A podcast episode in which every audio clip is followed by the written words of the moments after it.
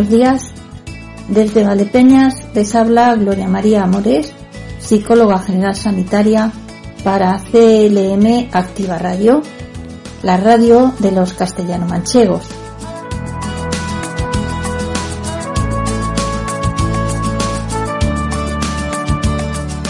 Como ya sabéis, estamos en el rincón de sentir y vamos a continuar hablando sobre las emociones. Em, antes de nada, recordaros que podéis dirigir vuestras preguntas o sugerencias por correo electrónico al email de esta casa, que es programación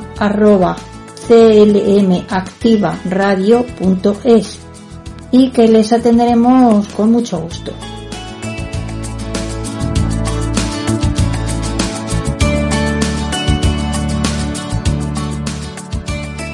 En, programas anteriores hablábamos, voy a retomar un poquito pues para refrescar mm, un poco los recuerdos de aquellos que ya han escuchado los programas anteriores y, por si acaso hay gente nueva, bueno pues que se engancha al programa que sepa de lo que estamos hablando, ¿no? Para poder seguir nuestra estela.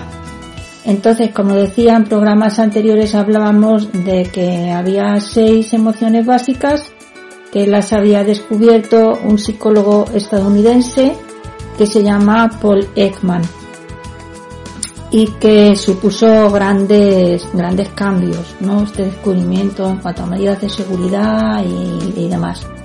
Entonces estas, estas emociones son la ira, el asco, el miedo, la alegría, la tristeza y la sorpresa. Habíamos comentado que estas emociones son universales y que están presentes en todas las culturas y en todos los individuos de todas las edades. Nosotros somos capaces de, detectar, en este caso la ira, que es de lo que vamos a hablar hoy, eh, en un bebé de, un añito de menos cuando se enfada y no quiere algo y nos tira un juguete, sea de, la etnia que sea, de la raza que sea, y lo podemos detectar también en una persona mayor, nonagenaria, incluso aunque tenga pérdidas sus facultades mentales. Quiero decir, es una, eh, es una emoción que se reconoce rápidamente, la ira.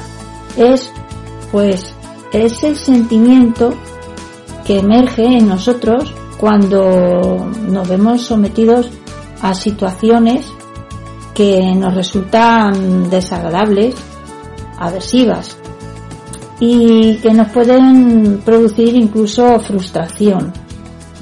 Surge en nosotros de manera espontánea ante algo que percibimos injusto o ante un hecho concreto pues que nos hace sentir miedo o incluso impotencia.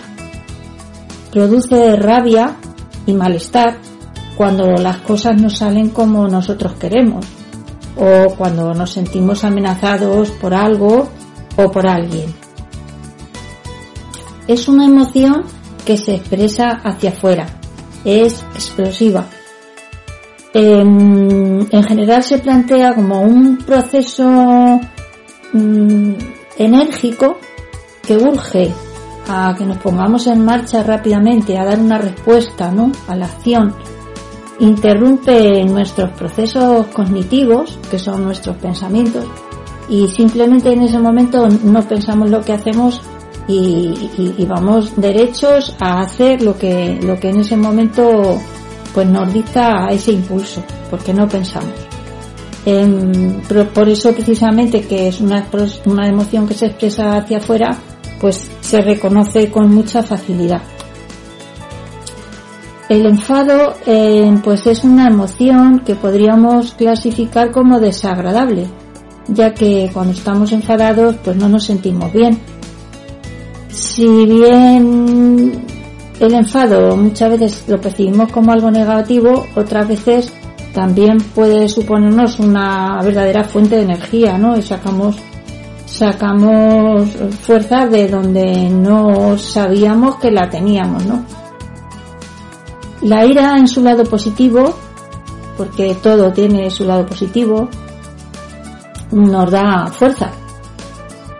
Eh, la ira sin control, cuando nos desmadramos, ¿no? En ese momento, en esa reacción que realmente no sabemos lo que estamos haciendo, solo sentimos esa ira, pues sirve para ahuyentar el miedo.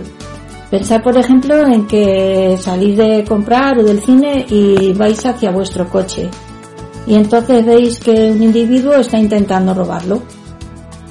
¿Cómo reaccionaríamos? Empezaríamos a gritar, a amenazarle, a incluso insultarle, tú y tal, vete de ahí, déjate. Pues, entonces, em, no, esa ira nos prepararía para el ataque, ¿no? Para, para el ataque y para nuestra defensa también. Porque en ese momento estamos que nos salimos. Quizá luego nos arrepintamos por no haber valorado el riesgo de la situación. Porque en ese momento no valoramos el riesgo, solo, solo nos lanzamos de cabeza a la piscina, ¿no? Pero mm, lo más importante sería tener autocontrol en ese momento y valorar qué nos interesa más, porque a lo mejor asustamos con nuestros gritos y nuestras amenazas a esa persona que está intentando robarnos el coche y se va, o de lo contrario, pues esa persona también entra en ira en ese momento porque le estás estropeando sus planes y le has fastidiado y entonces en vez de irse se vuelve hacia ti y ya tenéis una pelea y tenéis un problema. Entonces lo mejor es pues tener autocontrol, siempre, aunque yo reconozco que no es fácil. La ira puede ser adaptativa cuando nos impulsa a hacer algo para resolver un problema o cambiar una situación difícil, pero también puede conllevar riesgos de inadaptación cuando se canaliza de manera inadecuada porque esta emoción desencadena muchas otras emociones, como enfado, frustración, rabia, irritación, agresividad, etcétera. Entonces, mm, vuelvo a repetir que lo ideal en ese caso sería pues em, replantearnos no que eh, los objetivos lo que queremos conseguir y ver si el enfado pues en ese momento está o no justificado, porque a veces eh, nos enfadamos por cosas que no, realmente no merecen la pena. A nivel orgánico, la ira o el enfado excesivo pasa a factura, como casi todo en esta vida nos pasa a factura, la ira mucho más porque nos altera totalmente, está muy relacionada con la hipertensión, con la angina de pecho, con el infarto de miocardio, con trastornos gastrointestinales de tipo de colon irritable, este tipo de cosas y mm, alteraciones, bueno, las personas diabéticas se alteran muchísimo, tienen subidas de azúcar, eh, también salen úlceras de estómago, etcétera. Entonces, mientras menos nos enfademos y menos disgustos nos llevemos, pues muchísimo mejor a veces pues entramos en este estado sin apenas, sin apenas darnos cuenta, ¿no? Eh, porque no, no nos lo planteamos, no nos paramos a pensar, uy, estoy enfadada, siento que me estoy enfadando. Mm, no, más bien es cuando se nos está pasando el enfado, cuando ya se nos bajan los humos, pues cuando nos damos cuenta de que estamos alterados, mm, incluso de que nos hemos pasado, ¿no? Y cuando intentamos eh, justificar nuestra conducta o a veces pues simplemente reconocemos que nos hemos pasado tres pueblos e intentamos disculparnos. La ira suele ser motivo de consulta en los psicólogos por los problemas que acarrea.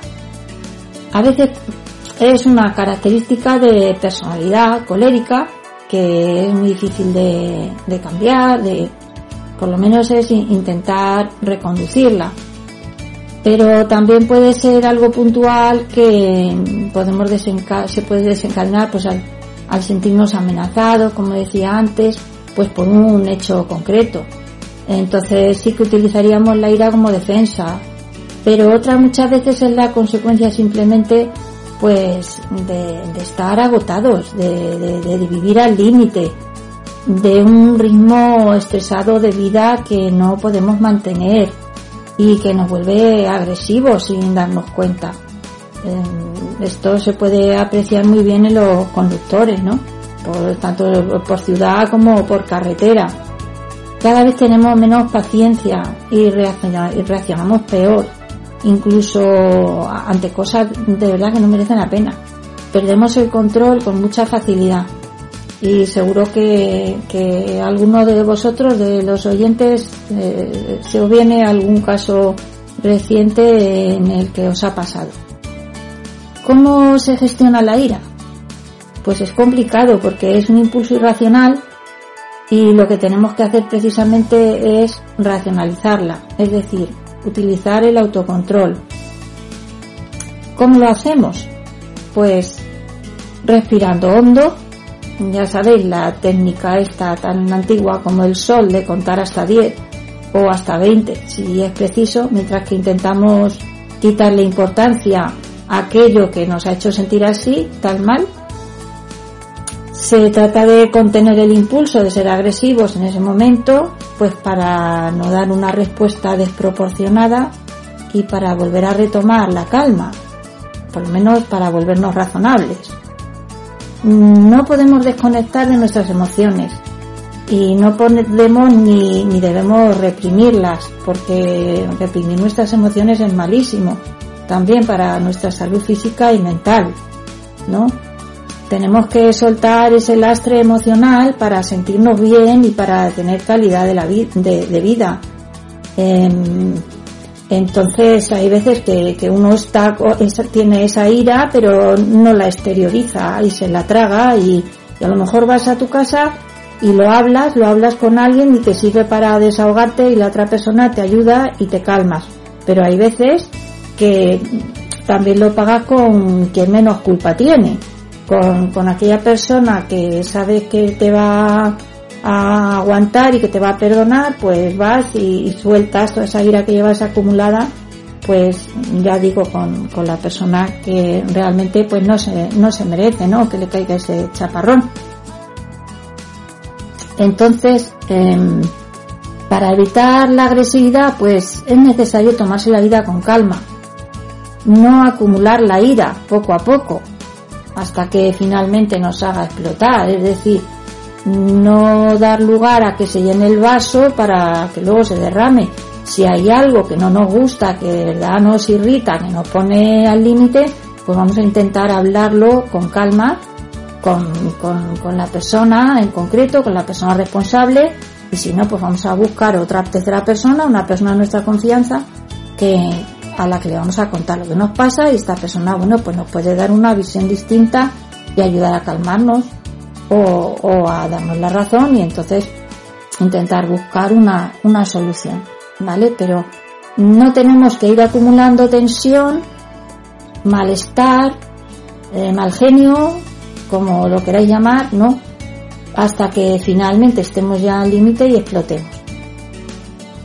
También es necesario descansar las horas suficientes para recomponer nuestro organismo, para que esté descansado al día siguiente, eh, no podemos estar todo el día trabajando para arriba, para abajo, en casa o fuera de casa con el coche, desplazándote eh, kilómetros para ir a trabajar o con, con, el trabajo en casa, con los niños, con todo. Al final nos agotamos. Y, y eso pues nos predispone a desarrollar esa ira. Entonces el descanso es importantísimo para sentirnos bien.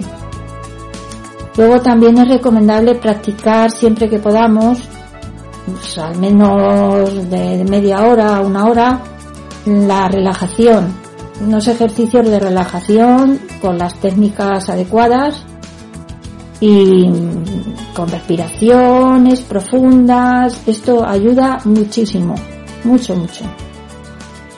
También se merece pues un capítulo aparte que, que ya lo tocaremos, las personas tóxicas.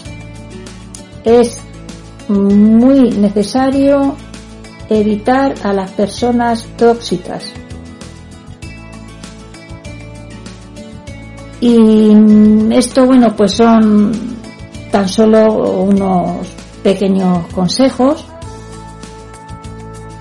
en los que podéis basaros, pues, si, si veis que lo necesitáis en un momento determinado y si aún así no conoce, no conseguís pues canalizar vuestra ira, veis que es algo que, que se sale de lo corriente, veis que, que puede con vosotros, que tenéis un estrés que, que, no, que no soportáis y os estáis volviendo irascible con todo el mundo, intratables, pues yo recomiendo que os pongáis en mano de, de un psicólogo acreditado, un profesional, para que os ayude pues con un tratamiento individualizado que, se ajuste a vuestras necesidades. Y nada más por hoy. Espero que os haya gustado. Saludos a todos y a todas y ya sabéis, intentar ser felices. Chao.